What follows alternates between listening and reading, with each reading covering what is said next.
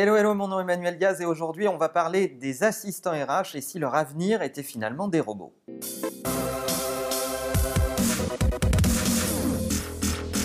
Alors quand je parle des robots, je parle évidemment des chatbots. On a parlé plein de fois des chatbots. Pauline, tu remettras les épisodes sur lesquels on a parlé des chatbots de, Facebook à Siri en passant par tous les assistants euh, d'intelligence artificielle qui nous entourent. Et finalement, ces robots ne sont pas réservés exclusivement à la dominante client. Quand on y réfléchit, ces robots ne sont pas faits que pour accompagner les clients.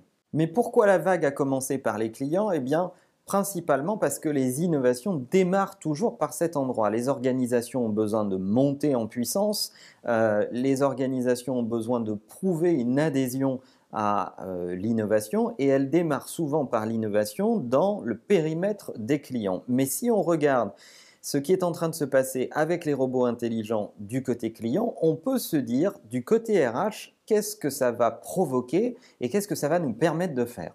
Alors si on considère le collaborateur comme le premier client de l'entreprise, celui qui consomme ses ressources et ses services en premier, eh bien, on peut se dire que ce collaborateur en interne a lui aussi besoin d'innovation, tout comme les clients. Je vous parlais dans un récent épisode de l'onboarding et de la capacité à intégrer de nouveaux collaborateurs dans l'entreprise et à faire sentir l'innovation de l'entreprise, sa capacité à accueillir les gens et à leur donner le sentiment d'être attendus et à leur faire vivre la culture de l'entreprise et son innovation, eh bien, ça va dans ce sens. Ce qui est en train de se passer au niveau des RH, c'est que les RH doivent être aussi la preuve d'une certaine compétitivité dans un monde rapide et temps réel. Et si vous vous dites qu'aujourd'hui que les chatbots des marques sont capables de détecter vos goûts, de vous driver vers des produits que vous allez aimer, de vous dire voilà ce que vos potes ont aimé récemment, vous devriez jeter un coup d'œil à ces produits-là ou à ces marques-là qui devraient aussi vous intéresser,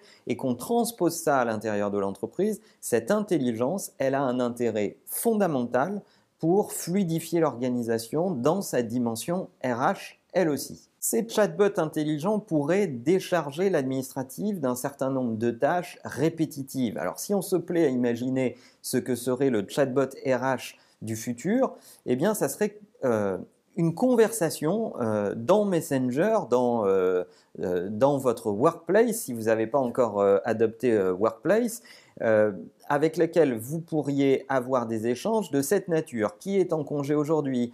Quelle est la politique de transport de l'entreprise pour un déplacement euh, en Asie? Euh, Est-ce que je peux poser des congés euh, dans cette condition ou ces conditions Etc. etc. Eh bien, toutes ces réponses, elles existent. Elles existent dans des nomenclatures que ce soit des travel policy, des corporate policy, etc. etc. Et c'est quand même beaucoup plus sympa de poser ces questions à un chatbot qui va vous donner les éléments de réponse et vous pointer vers les ressources de l'entreprise pour vous aider à vous guider et je ne comprends pas comment si peu d'entreprises s'emparent de cette innovation pour moderniser leur RH. Tout est là, les moteurs d'intelligence artificielle sont là, la technologie est là, il reste la volonté de considérer que l'entreprise est un lieu d'innovation, un lieu sécurisé dans lequel vous pouvez faire des erreurs, apprendre, euh, être dans un modèle itératif avec vos collaborateurs pour écouter les feedbacks et vous améliorer, et donc produire de l'innovation à l'extérieur pour vos clients qui est encore plus compétitif parce que vous l'aurez éprouvé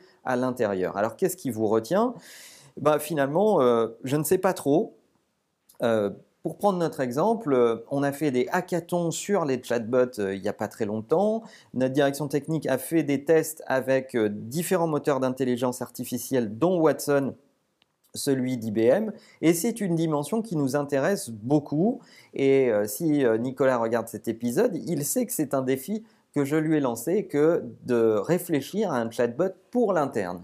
L'intérêt également, c'est que ces chatbots peuvent parler dans toutes les langues et ils sont disponibles H24/7. Donc si vous avez un business worldwide avec des fuseaux horaires et des collaborateurs dans différentes parties du monde, ça a un intérêt d'alignement et de montée en puissance qui est extraordinaire.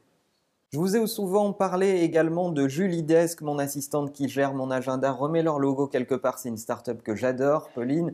Euh, mon avis sur cette question, c'est que nous allons voir arriver les robots dans notre environnement de travail au quotidien. On va en voir de plus en plus et ça va faire reposer sur l'organisation le fait de se repenser et de remettre les humains là où ils ont une valeur ajoutée très forte. Alors, est-ce que vous avez déjà intégré l'algorithmie et euh, l'intelligence artificielle dans votre quotidien? Est-ce que vous utilisez des robots au quotidien euh, dans votre boulot? Racontez-nous ça dans les commentaires et n'oubliez pas que la meilleure façon de marcher, c'est évidemment de vous abonner. À bientôt.